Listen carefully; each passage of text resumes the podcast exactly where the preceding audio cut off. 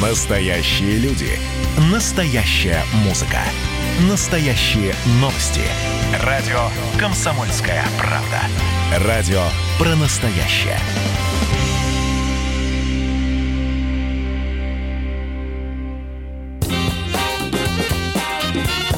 Был бы повод. Здравствуйте, я Михаил Антонов, и это большой выпуск программы «Был бы повод». События за событием, день за днем. Обзор исторических событий недели вы услышите в сегодняшней программе. Отправляемся в наше хронологически выверенное путешествие. 1778. В Милане открывается здание оперы «Ла Скалла». Здание театра было построено по повелению австрийской императрицы Марии по проекту архитектора Джузеппе Пермарини. И все это строилось в 1776-1778 годах на месте церкви Санта-Мария де ла Скалла, который театр и обязан своим названием. К открытию театра написана специальная опера «Признанная Европа». Ее автор Антонио Сальери, один из популярнейших композиторов того времени.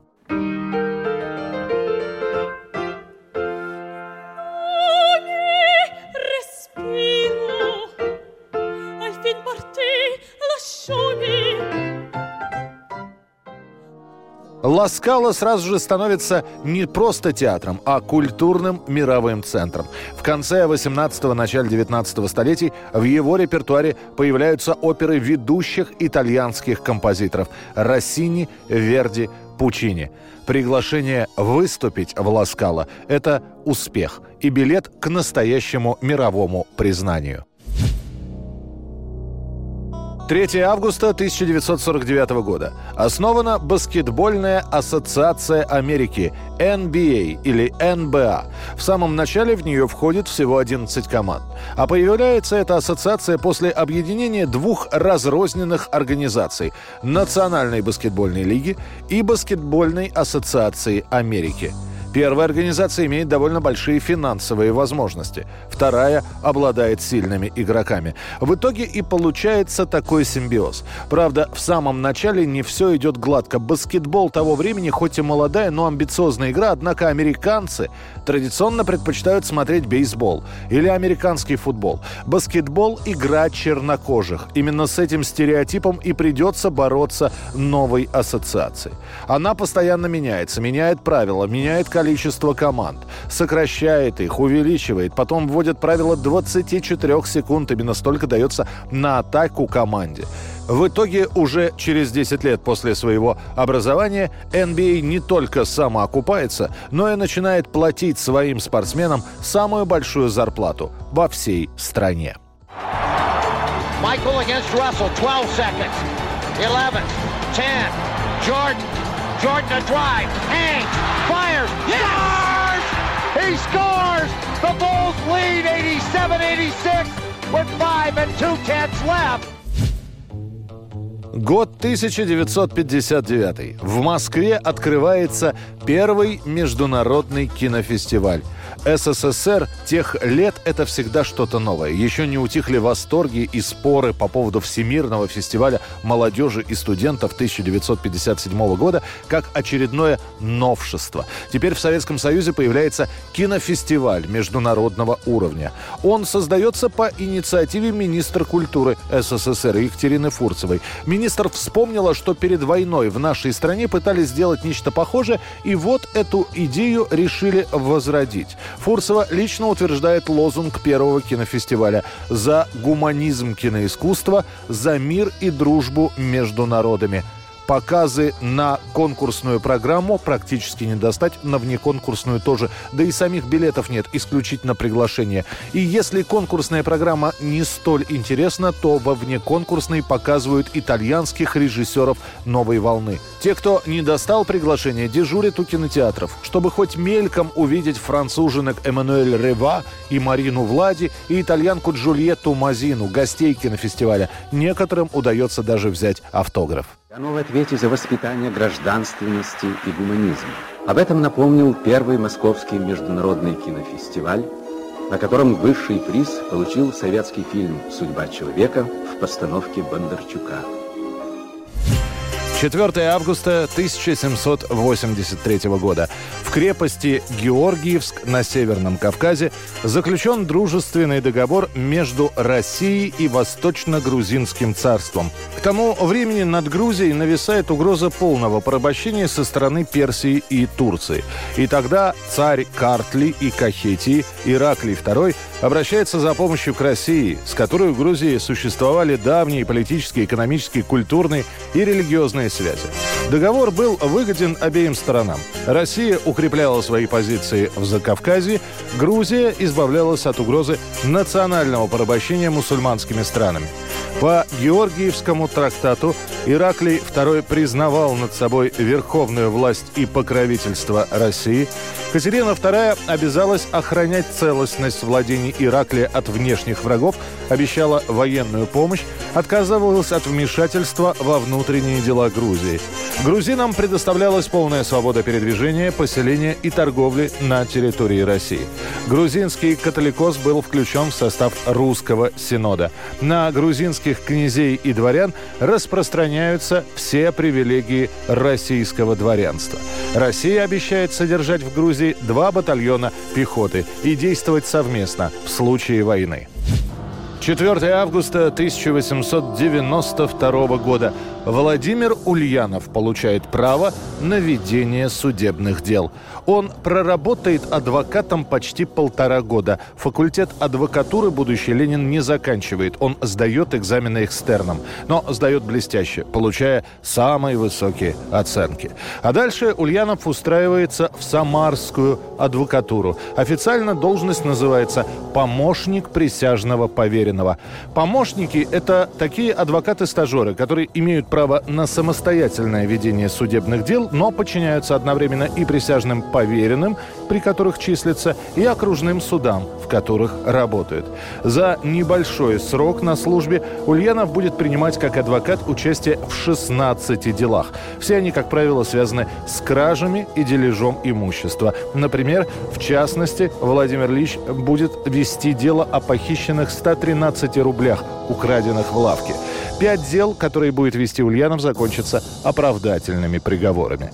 В Самарской области будущий вождь мировой революции проработает до 1893 года. Потом Владимир Ульянов переберется из Самары в Петербург, где также станет помощником присяжного, но именно в Петербурге он познакомится с Союзом борьбы за освобождение рабочего класса. И за эти знакомства он вскоре будет сослан в Шушинское. 1916 год. Сергей Есенин читает стихи на встрече с императрицей и членами царской семьи. В своей автобиографии от 23 года поэт пишет «По просьбе однажды читал стихи императрицы. Она после прочтения моих стихов сказала, что стихи мои красивые, но очень грустные. И я ей ответил, что такова вся Россия, ссылался на бедность, климат и прочее. Встреча проходит в царско-сельском лазарете. Осмотрев раненых и пообщавшись с ними, императрица Александра Федоровна и царевны остаются на концерт. Ведут этот концерт как раз Сергей Есенин и актер Владимир Сладкопевцев. Есенин вначале читает приветствие императрицы, а затем уже свое стихотворение, посвященное именинам царевны. Какие красивые у вас стихи, только очень грустные. Такова Россия. Плакать хочется. После прочтения стихотворения Есенин преподносит его, красиво оформленное, великой княгине Марии Николаевне. есть предположение, что в ответ она сняла с пальца золотой перстень и отдала его поэту. И действительно, у Сергея Есенина хранилось кольцо, отлитое из червонного золота, в ажурную оправу которого вкраплен изумруд. А на месте пробы выбита золотая корона. Это кольцо Есенин подарит своей двоюродной сестре Маше в день ее свадьбы в селе Константиново. 1983 год, 4 августа. Сразу несколько газет сообщают о смерти диктора Юрия Левитана. В некрологе без подробностей сообщается, что главный голос Советского Союза скончался скоропостижно на 69-м году жизни. К тому времени Левитан практически не работает на радио, и его голос, если и можно где услышать, то либо на хронике прошлых лет, либо в немногочисленных интервью. Сам Юрий Борисович, несмотря на болезнь сердца, она была диагностирована где-то к 60 годам, ведет активную педагогическую деятельность. И самое главное, много встречается встречается со зрителями, почитателями и ветеранами. Мне поручили читать первую передачу текстовую. Я думал, как бы ее получше начать. И потом вспомнил, э, что некоторые товарищи перед некоторыми передачами очень красиво говорят «всем, всем, всем». Думаю, дай-ка я тоже так скажу. Включил микрофон и говорю, говорит Москва, работает радиостанция имени Коминтерна. Всем, всем, всем. Начинаем передачу для домашних хозяев. Мне понравилось. Смотрю, все идут, аплодируют, ну, значит. Молодец, говорит, молодец, толк будет. Так объявил, что все работы побросали. В августе 1983 года Юрия Борисовича Левитана пригласят в Белгород для участия в празднике по случаю 40-летия победы в битве на Курской дуге. После выступления на праздничном митинге в деревне Бессоновка, близ Прохоровского поля, Неожиданно Левитану становится плохо, он хватается за сердце и теряет сознание. Прибывшие врачи констатируют сердечный приступ. Спустя час Левитан скончается в местной больнице. Подсчитано, что за годы войны Юрий Левитан озвучил около двух тысяч сводок Совинформбюро и свыше 120 экстренных сообщений. Записи из студии тогда не велись, только прямые эфиры. Позднее, в 50-е годы, диктора попросили заново наговорить некоторые из военных сводок и сообщений на магнитофонную ленту для архива. Это лишь малая часть того, что происходило в разные годы. Продолжим через несколько минут был бы повод. Как дела, Россия? Ватсап-страна! Это то, что обсуждается и то, что волнует. Это ваши сообщения в прямом эфире, в том числе и голосовые. Каждый будний день с 11 до 15 часов с Михаилом Антоновым. Эфир открыт для всех. Включайтесь. Радио «Комсомольская правда». Радио про настоящее. Был бы повод. Мы продолжаем рассказ о событиях, которые уже стали историей. Они происходили в разные годы, в разных странах, но оказали довольно большое влияние. 5 августа 1662 года в Москве медный бунт. Начинается все с того, что в 1954 году в оборот вводится медная монета. До этого в ходу только серебряные копейки. Это уважаемый металл, который признают не только на Руси, но и за границей. К тому же в этот момент все еще тянулась и конца ей не было видно война с Речью Посполитой, которая требовала все больших и больших расходов. В итоге царь Алексей Михайлович Тиша Ближайший начинает денежную реформу, введя в оборот медные деньги, которые приравнивались по стоимости к серебряным. Налоги собирались серебром, жалование выдавалось медью. Мелкая медная монета поначалу действительно имела хождение наравне с серебряными копейками. Однако вскоре чрезмерный выпуск ничем не обеспеченных медных денег, которые чеканились в Москве, Новгороде и в Обскове, привел к обесцениванию этих самых денег. За 6 рублей серебром давали 170 рублей медью. Несмотря на царский указ, все товары резко подорожали. Иногда человеку просто не продавали товар, если он хотел расплатиться медью. И ко всему появилось огромное количество фальшивых чеканщиков монет. Народ начинает бунтовать. А самое интересное, что денежную реформу проводили те же самые бояре, которые обвинялись в повышении цен на соль. Это было во времена так называемого «соляного бунта». Мелкие торговцы, мясники, хлебники, пирожники, деревенские люди вновь окружают царский дворец. Скажи, государь князь, защити от лихаимства молим! Спаси от Плещеева, от Морозова! Ребят наших освободи! Они зла не чинили! Они челобитную царю несли! Алексея Михайловича на сей раз народ уже не просит, а требует выдать им изменщиков на расправу. Царь не будет разговаривать с собравшимися, ими займутся стрельцы. Некоторых возмущенных рубят прямо на месте, остальную толпу сгоняют в Москва-реку, которой множество людей утонет. Кого успеют арестовать, повесят позднее, практически без суда и следствия. Однако все эти события не пройдут бесследно. Итогом медного бунта станет постепенная отмена медной монеты. Уже на следующий год медные дворы в Новгороде и в Пскове будут закрыты. 5 августа 1812 года соединение под Смоленском первой и второй русских армий Барклая де Толли и Багратиона. Далее последует Смоленское сражение, после которого русская армия продолжит свое отступление. Это будет затяжной бой с переменным успехом. Казалось, что русские войска занимают плотную оборону, но Наполеон подтягивает к Смоленску свои основные силы, намереваясь дать генеральную баталию именно здесь. А тем временем сам Смоленск обороняют всего 25 тысяч человек. У Бонапарта войск в несколько раз больше. Несмотря на то, что один из командующих, Петр Багратион, все порывается дать бой и даже предложил несколько вариантов внезапных атак, главнокомандующий Барклай де Толли приказывает отступать. Это вызывает массовое недовольство и при дворе, и в армии, и в обществе. Кутузов сказывает, едет вождительство. А нашему немцу коленкой под зад дают. Какому немцу? Барклаю вождительство. Он не немец, он шотландец.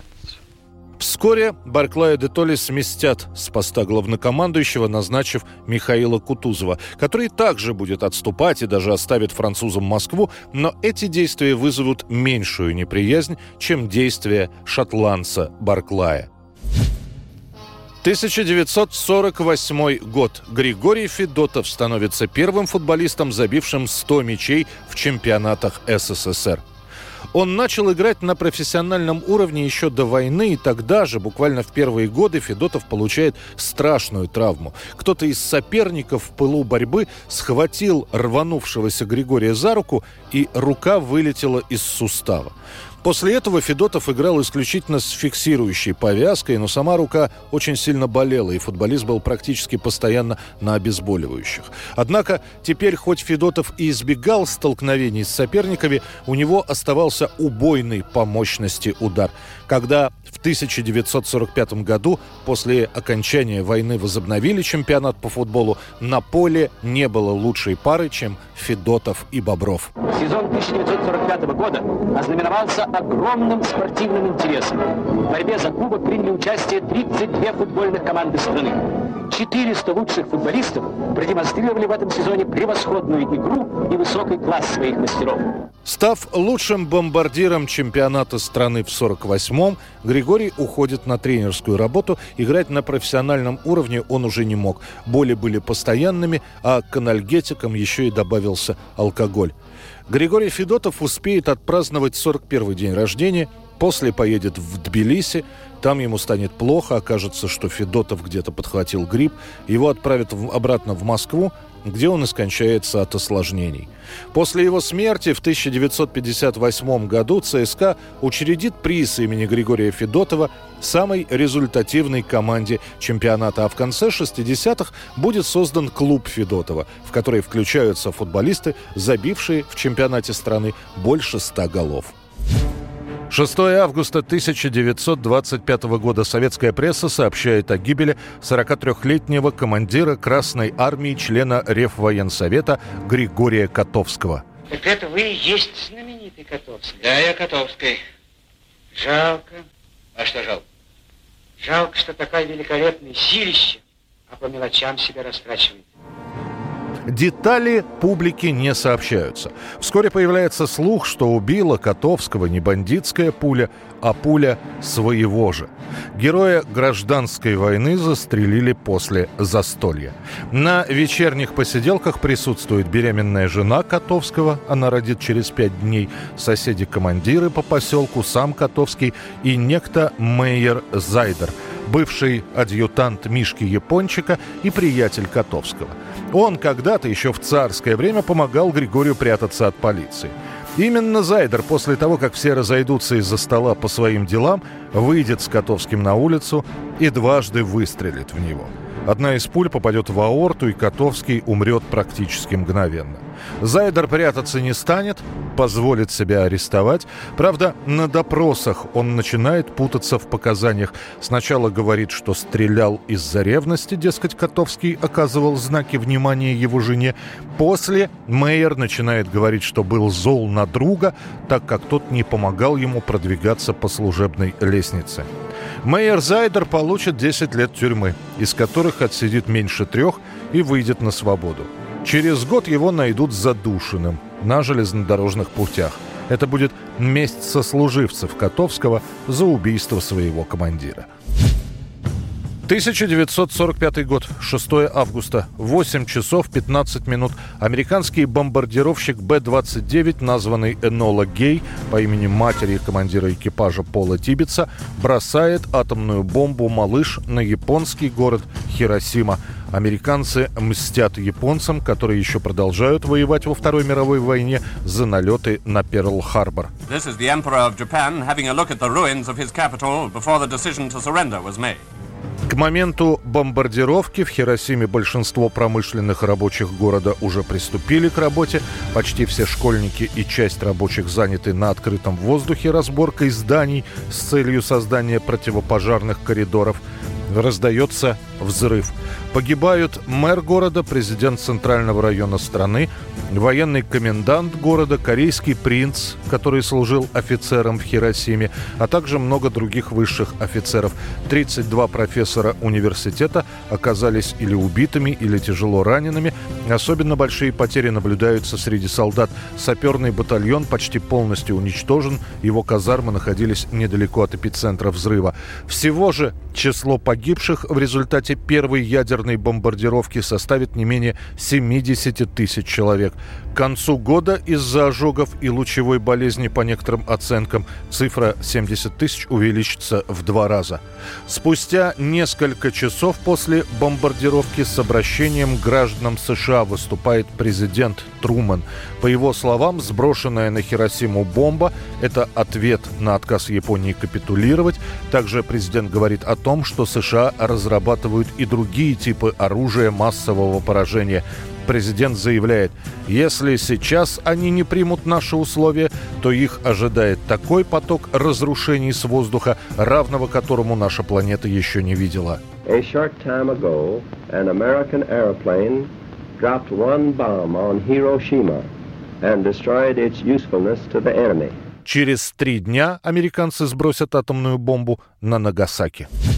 Путешествие по календарю продолжится через несколько минут. Впереди вас ждут войны и победы правителей и деятелей искусства. Эта программа «Был бы повод». «Был бы повод».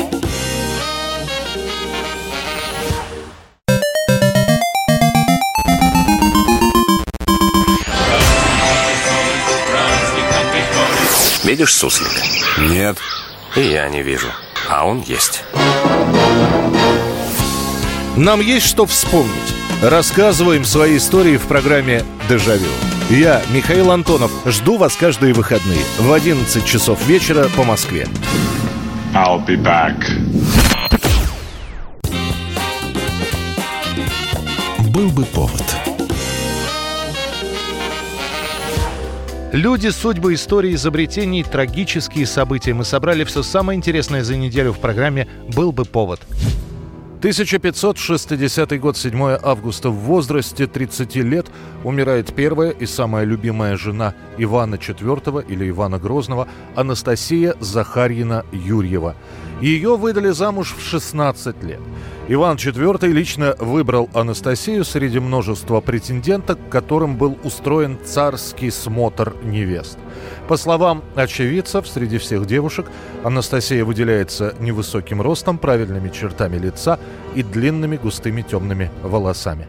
Отчего, друзья мои ближайшие, нынче не веселы? Что ж, царь, государь, на родине зря говорят, женитьбы бывает дружбе конец. Захарьина Юрьева как-то очень быстро пришлась ко двору. Говорят, что она была всегда со всеми вежлива, в свободное время занималась рукоделием, в дела царствующего супруга старалась не вмешиваться, лишь иногда сдерживая гнев царя. Предобрая Анастасия наставляла и приводила Иоанна на всякие добродетели. Она родит Ивану Грозному шесть детей, большинство из которых умрут во младенчестве. Это и подорвет здоровье молодой царицы.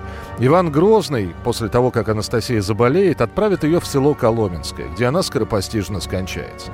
Уже после историки скажут, что, скорее всего, Анастасию Романовну отравили что говорит о том, что не всем во дворе приходилось царица по душе. После 13 лет брака царь почти год будет держать траур по супруге, после чего женится во второй раз на дочери кабардинского князя Марии. 1932 год, 7 августа. В СССР за кражу государственной коллективной собственности в крупных размерах введена смертная казнь. А чего ты расхищаешь-то? Подумаешь, раз в год гнилье какое-то принесет и газет читать не может. Тюрьма ему снится. Хе, дура какая. Вот другие заведующие несут, несут, несут. Ставить некуда. Вовсю идет коллективизация, а также все чаще в газетах сообщают о голодающих на Украине, в Белоруссии и в отдельных районах России. Именно в связи с этим кражи собственности, в особенности это касается продуктов питания, решают переквалифицировать из преступлений средней степени тяжести в максимально тяжелые. Мотивируя необходимость столь жестких мер, Сталин пишет Кагановичу и Молотову Социализм не может укрепить и развить новый строй и социалистическое строительство, если не будет охранять имущество колхозов, кооперации государства всеми силами. Если он не отобьет охоту у антиобщественных, кулацко-капиталистических элементов расхищать общественную собственность. Постановление Центрального исполнительного комитета гласит, в качестве меры судебной репрессии по делам о сохранности государственного колхозного и кооперативного имущества, хищение грузов на железнодорожном и водном транспорте, расстрел с конфискацией имущества. В качестве такой же меры по делам об охране колхозов и колхозников от насилия и угроз со стороны кулацких элементов предусматривалось лишение свободы на срок от 5 до 10 лет. Осужденные по этому этому закону амнистии не подлежали. 1955 год за подписью председателя Верховного Совета СССР Климента Ворошилова выходит документ об отпусках и условиях труда подростков. А как же другие-то? Тоже в разные смены работают и учатся. А тебе хорошо. У тебя есть сила воли. А у меня нет. В годы войны многие школьники после уроков отправляются на заводы под мастерьями, чтобы помогать фронту. В некоторых областях, где находятся оборонные предприятия, 14-15-летние бросают школу и устраиваются на работу. Однако Труд подростков никак и никем не регламентирован. Количество трудовых часов, тем более отпусков, определяется, как говорится, на глазок. Так продолжается почти целое десятилетие и после войны. И вот указом определяется отпуск для подростков целый месяц. Они не могут, эти самые подростки, работать более четырех часов на производстве. Спустя год появится еще одна редакция закона. По ней вообще предприятиям запретят прием на работу лиц моложе 16 лет. В исключительных случаях по согласованию с фабричными, заводскими или местными комитетами профсоюзов могут приниматься на работу лица, достигшие 15-летнего возраста. 1815 год, 8 августа. В этот день незложенный император Франции Наполеон Бонапарт отправляется в ссылку на остров Святой Елены. Это будет его последним пристанищем. После побега с Эльбы и попыток вернуться к власти, к Наполеону представляют повышенную охрану и выбирают место подальше от Европы. Перед ссылкой Наполеон Бонапарт пытается попросить увидеться с женой и сыном, но Мария Луиза остается на Эльбе, так что попрощаться с супругом не удается.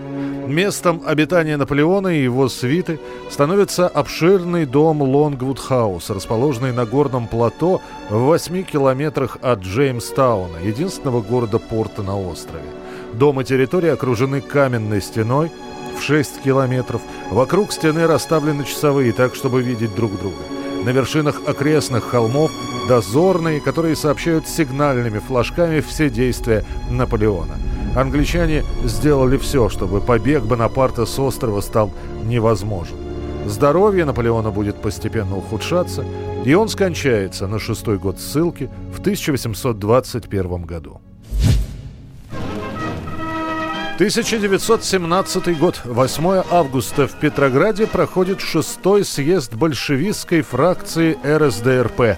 В августе того года в столице проходит до нескольких десятков всевозможных митингов, шествий. Множество людей в военной форме – это демобилизованные или просто дезертиры с фронта. Огромное количество партий от крупных до совсем крохотных. Разброд и шатание. И уже всем понятно, что так дальше продолжаться не может. Временное правительство выпускает одно за другим постановления, которые по большей части просто игнорируются. И вот на фоне всего этого большевики проводят свой съезд.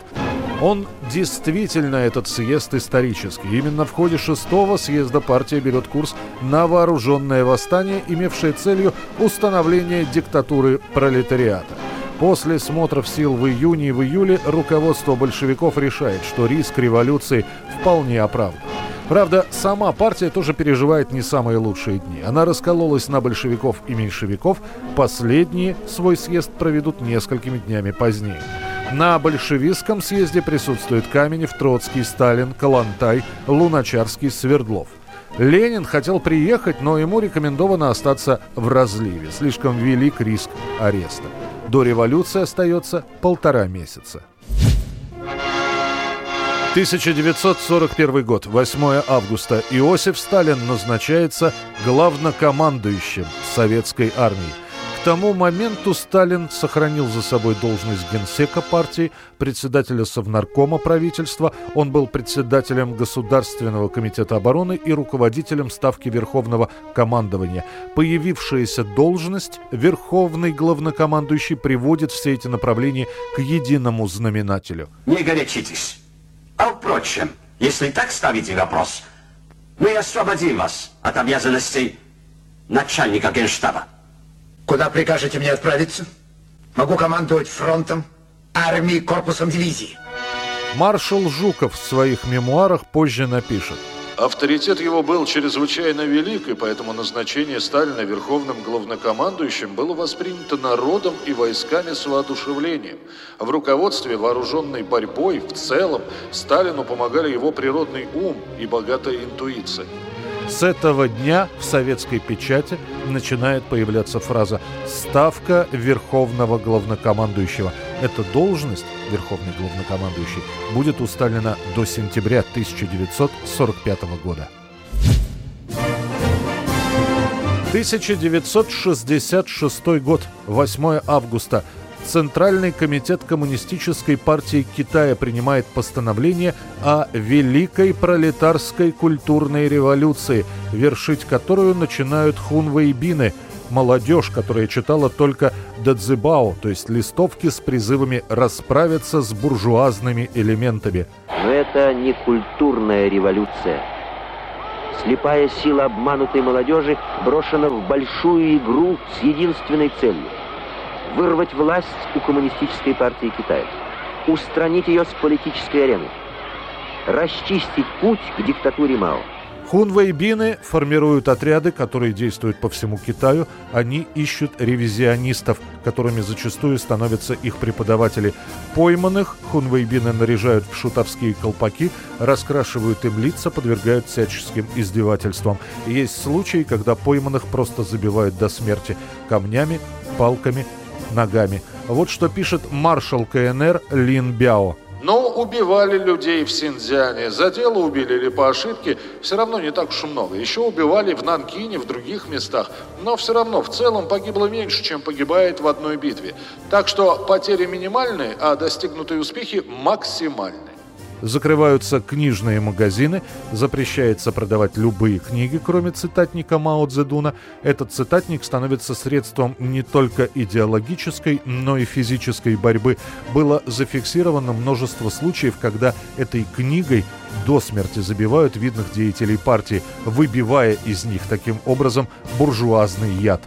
Так продолжается почти год. Потом Мао Цзэдун поймет, что перегнул палку. В сентябре 67-го отряды и организации хунвейбинов распущены, главари отправлены на сельскохозяйственные работы в провинцию, некоторые публично расстреляны.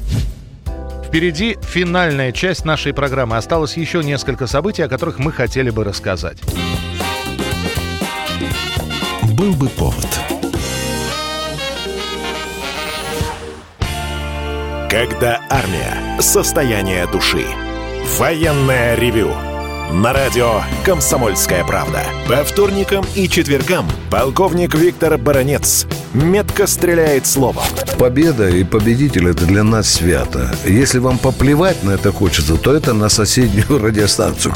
А полковник Михаил Тимошенко подает снаряды. Вся правда о настоящем и будущем наших вооруженных сил. Ну и немного армейских байк.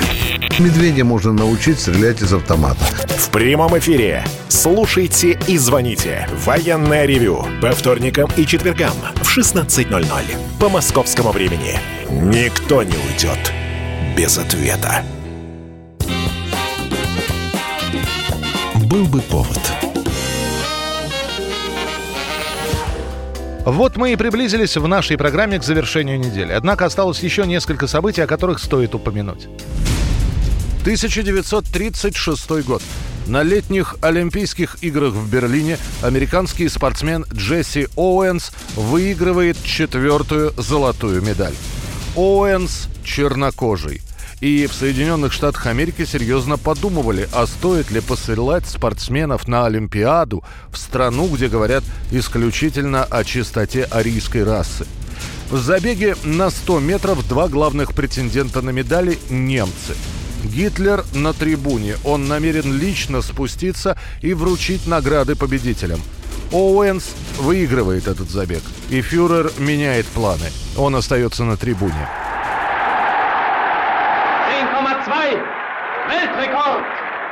Но настроение у Гитлера по-прежнему боевое, ведь впереди были соревнования по прыжкам в длину, где Германию представлял выдающийся легкоатлет Луц Лонг. Это настроение Гитлеру испортит на следующий день. Впечатляющая дуэль немца Лонга и американца Оуэнса увенчается победой и олимпийским рекордом последнего. Власти Германии негодуют, но Лонг, получивший серебряную награду, нашел возможность порадоваться за соперника. Он поздравил Джесси, взял его под руку и отправился с ним в круг почета по стадиону. 8 метров 6 сантиметров. Новый олимпийский На следующий день Джесси Оуэн снова выходит на старт и завоевывает третье и четвертое золото в Берлине 1936 года. Сначала неудержимый спринтер финиширует первым на 200-метровке, а потом побеждает в командной эстафете. 1942 год, 9 августа. В блокадном Ленинграде исполняют седьмую, или ее еще по-другому называют Ленинградскую симфонию Дмитрия Шостаковича. Моя седьмая симфония навеяна грозными событиями 1941 года. Нашей борьбе с фашизмом, нашей грядущей победе над врагом, моему родному городу Ленинграду я посвящаю это сочинение – за дирижерским пультом в большом зале Ленинградской филармонии стоит главный дирижер оркестра Ленинградского радио Карл Элиасберг. У него дистрофия, и любое движение отнимает у него частицу жизни. Репетировать произведения Шостаковича музыканты начинают еще в марте. Уже тогда играть могли лишь 15 ослабевших музыкантов. В мае самолет доставляет в осажденный город партитуру симфонии. Для восполнения численности оркестра приходится отозвать музыкантов из воинских частей. В день первого исполнения Ленинградской симфонии все артиллерийские силы города были брошены на подавление огневых точек противника. Несмотря на бомбы и авиаудары, в филармонии зажжены все люстры. Зал полон, а публика была самой разнообразной. Вооруженные моряки и пехотинцы, а также одетые в фуфайки бойцы ПВО и похудевшие завсегдатые филармонии. Во время исполнения симфония транслировалась по радио, а также по громкоговорителями городской сети. Ее слышали не только жители города, но и осаждавшие Ленинград немецкие войска. 1945 год. Спустя три дня после атомной бомбардировки Хиросимы американцы сбрасывают вторую атомную бомбу, названную «Толстяк». That's the atomic bomb exploding at Nagasaki. The film was taken in a B-29 many miles away. Первая бомба «Малыш» убивает в Хиросиме 80 тысяч человек. Она была на 15-16 килотонн. Толстяк, сброшенный на Нагасаки, был мощнее – 21 килотонна. 9 августа американский бомбардировщик берет курс на Какуру, но в районе города оказалась сильная облачность. И пилоты решили нанести удар по запасной цели – Нагасаки. Бомбу сбросили, воспользовавшись просветом в облаках, через который был виден городской стадион. Толстяк взрывается на высоте 500 метров, убивая порядка 50 тысяч человек. Спустя некоторое время после этих бомбардировок медики начнут отмечать, что люди, которые, казалось бы, поправлялись от раны и психологического шока, начинают страдать от новой, ранее никому неизвестной болезни. Пик количества смертей от нее наступил через 3-4 недели после взрыва. Так мир узнал о последствиях воздействия радиации на организм человека. К 50 году общее количество жертв бомбардировки Хиросима в результате взрыва и его последствий оценивается в 200 тысяч человек. Нагасаки в 140 тысяч человек. Ну а в том самом 45 году, после того, как бомба взорвется над Нагасаки, через два дня Япония заговорит о капитуляции. Она будет подписана в сентябре 1945 года. И музыкальное событие дня сегодняшнего. 9 августа 1986 года. В завершении своего европейского тура английская группа Queen дает в Англии, как потом окажется, свой последний концерт перед 120 тысячами поклонников. Кроме четырех выступлений на родине, группа дает еще 22 концерта в Швеции, Голландии, Франции, Бельгии, Германии, Швейцарии, Ирландии, Австрии, Венгрии и Испании – Выступление в венгерской столице будет записано на пленку и войдет в историю кино как фильм под названием «Волшебство Куин в Будапеште».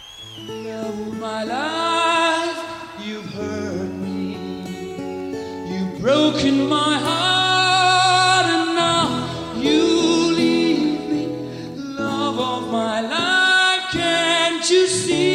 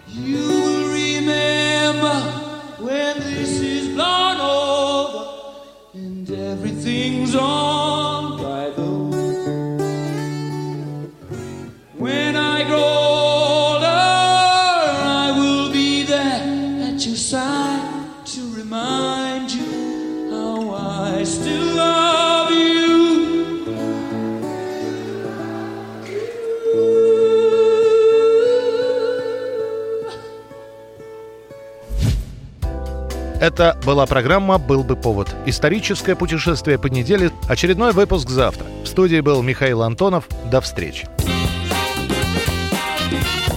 «Был бы повод».